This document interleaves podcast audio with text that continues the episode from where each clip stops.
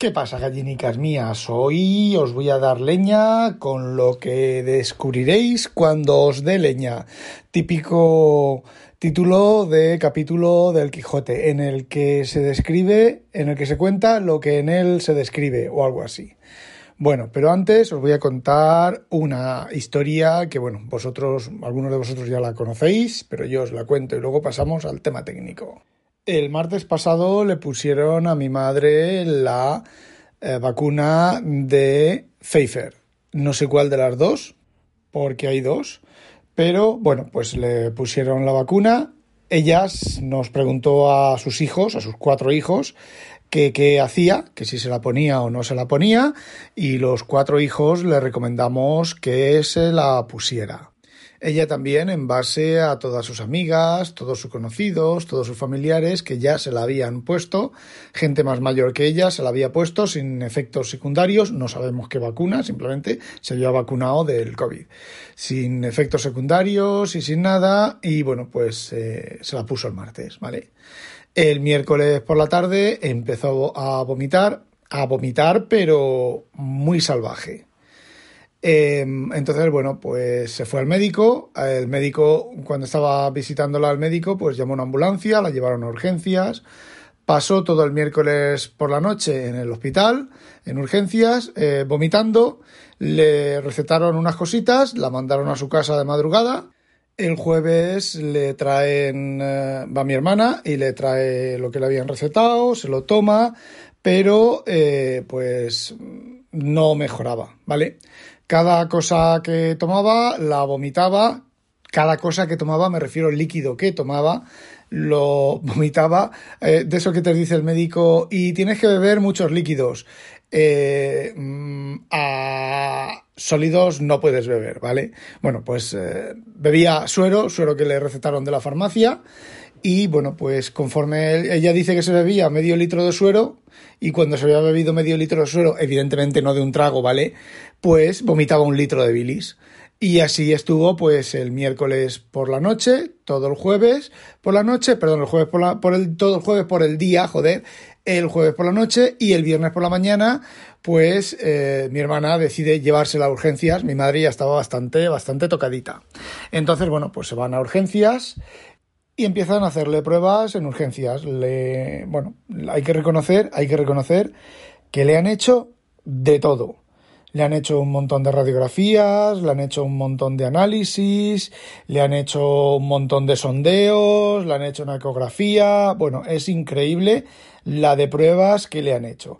Pero durante el viernes, mientras le estaban haciendo las pruebas y o mientras los resultados iban obteniendo los resultados, pues Primero, el estómago no le estaba funcionando, por eso vomitaba, porque cualquier cosa que entraba en el estómago, al no estar haciendo su función, lo vomitaba. Tenía los riñones eh, detenidos, no es que tuviera insuficiencia renal, no, no, los riñones le dejaron de funcionar. Tenía falta de oxígeno, de hecho, en sangre. De hecho, le hicieron una prueba con sangre arterial eh, para estar seguro. Y mientras, conforme iban detectando eso, más pruebas, más pruebas. Veis la cadena de los síntomas, ¿verdad? Son los síntomas que llevan al colapso final, que era lo que nosotros nos estábamos eh, pensando que iba a ocurrir. Ya empecé yo a hablar con mi hermana para combinar, mi la hermana que vive en Sevilla y yo que vivo en Holanda, para combinarnos pues para ir a España, ¿vale? Entonces decidimos esperar a cómo transcurría la mañana y el día del viernes, que fue ayer, al tiempo de grabación de este, de este episodio, de este podcast, y bueno, pues mejora, ¿vale? Va mejorando. Le dicen los médicos que va mejorando, que no tiene ningún problema en los riñones, que los riñones han vuelto a funcionar, que no tiene ningún problema. De hecho, hace pis, ¿vale? Empezó a hacer pis. Eh, evidentemente estaban eh, con eh, goteros, poniéndole de todo, ¿vale? Y bueno, pues que, a ver, que no era tan grave como se estaban imaginando que iba a ser. Vale, lo que iba a ser era un colapso por, por los efectos del COVID, ¿vale? Después de la vacuna. Eh, bueno, pues pasa la noche, pasa una noche estupenda y esta mañana del sábado ya la visita al médico y le dice, señora, usted se ha recuperado, se está recuperando, la van a tener ingresada hasta el, hasta el lunes, eh, más que nada por el gotero y demás. Ha comido ya dos veces hoy a la hora de que estoy grabando esto y se está recuperando. Lo notamos nosotros en la manera que ella tiene de hablar y de enviarnos los WhatsApp con voz y todo, todo el tema. Y como dice mi hermano, esta, esta mañana ya se ha puesto ella a cuidar a la que tiene al lado en, en la habitación. Parece ser que el susto ha venido porque, bueno, pues la, la Pfeiffer, uno de los efectos, dos de los efectos más comunes que puede tener efectos secundarios es vómitos y o diarrea, ¿vale? Mi madre pues tuvo vómitos y parece ser que cuanto más fuerte tengas tu sistema inmunitario, pues eh, la reacción de la vacuna es bastante más fuerte porque el cuerpo pues, reacciona ante, ante esa inyección de, bueno, pues de lo que te pongan para conseguir los anticuerpos del, del COVID. Y aquí es donde viene el tío de la rebaja. Si estáis pensando que voy a abjurar de las vacunas, que me voy a hacer una antivacunas, que etcétera, etcétera, pues lo cierto es que no. Yo sigo estando a favor de vacunarse, sobre todo las personas mayores, y bueno, es como cuando, no me acuerdo qué vacuna, creo que era la, del sarampión, la rubeola o, alguna de esas, algunos chiquillos pues se ponían malitos, cogían un poco de fiebre un par de días. Ah, también os dije, se me ha olvidado decir antes, entre todo eso también tenía fiebre, ¿vale?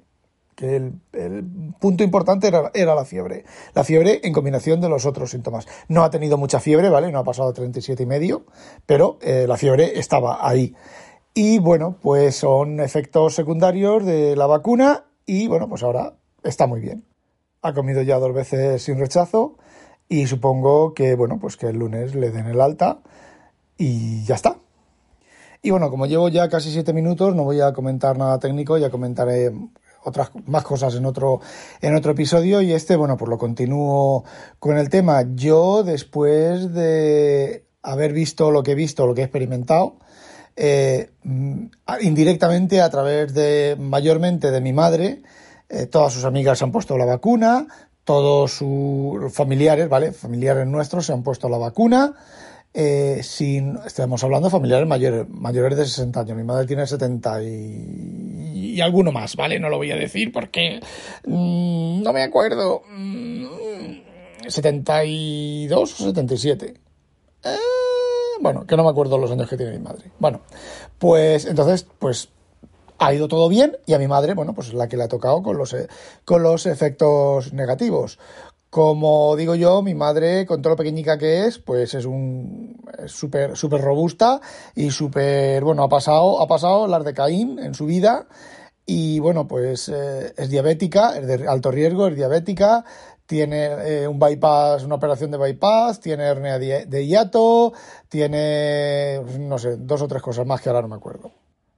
Y bueno, no me voy a poner aquí a gritar, vaya mierda de vacunas, etcétera, etcétera, etcétera, porque no es así. Yo sigo manteniendo que las vacunas llevan pocas pruebas y pocos testeos las vacunas, pero eso no quita que no debamos de ponérnoslas porque es mejor el remedio que la enfermedad. El dicho es, es peor el remedio que la enfermedad. En este caso, aunque el remedio no sea muy seguro, pero la enfermedad todavía es peor. Así que, pese a todo lo que le ha pasado a mi madre, cuando le toque la segunda dosis, le diré que se la ponga, aunque vuelva a tener los mismos efectos adversos. Y la segunda que quiero hacer es todo este tema del, del sistema médico, de los ambulatorios cerrados, de atender por teléfono eh, no sé dónde será. Mi madre, mm, con todos esos problemas que tiene, necesita revisiones periódicas y a mi madre, mm, pues no ha tenido nunca ningún problema en que la atiendan, en que le hagan las recetas. Las cosas van un poquito más despacio, ¿vale? Pero yo no la he oído a ella quejarse de absolutamente nada. Tuvo hace poco una revisión del corazón y fue no ha tenido ninguna queja y ahora en el hospital, desde luego que en el momento en que la han cogido, no, no, en el momento en que fue al médico, a visitar al médico de, urgencias, por los vómitos y todo el tema, desde luego por falta de pruebas, por falta de cosas, por no, es que el médico de no sé qué no está todavía, viene mañana, es que el aparato de no sé qué está roto, eh, cero patatero, ¿vale? O sea, ha sido un tratamiento cojonudo de la seguridad social.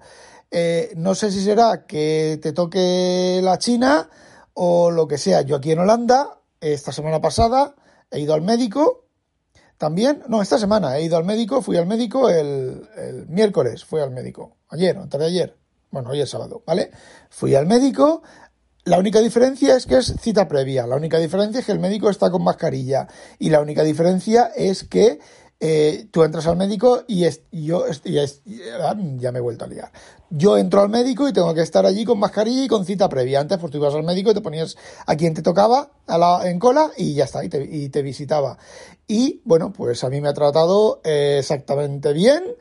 Eh, de hecho, acertado a la primera lo que tenía. Yo pensaba que tenía otitis porque cuando estaba tumbado en la cama daba vueltas y me mareaba, esto que te da vueltas en la cabeza, ¿vale? Y pensaba que tenía otitis. Lo, llevo desde mucho tiempo y me dice, no, eso es que tienes, tienes los oídos demasiado cerrados.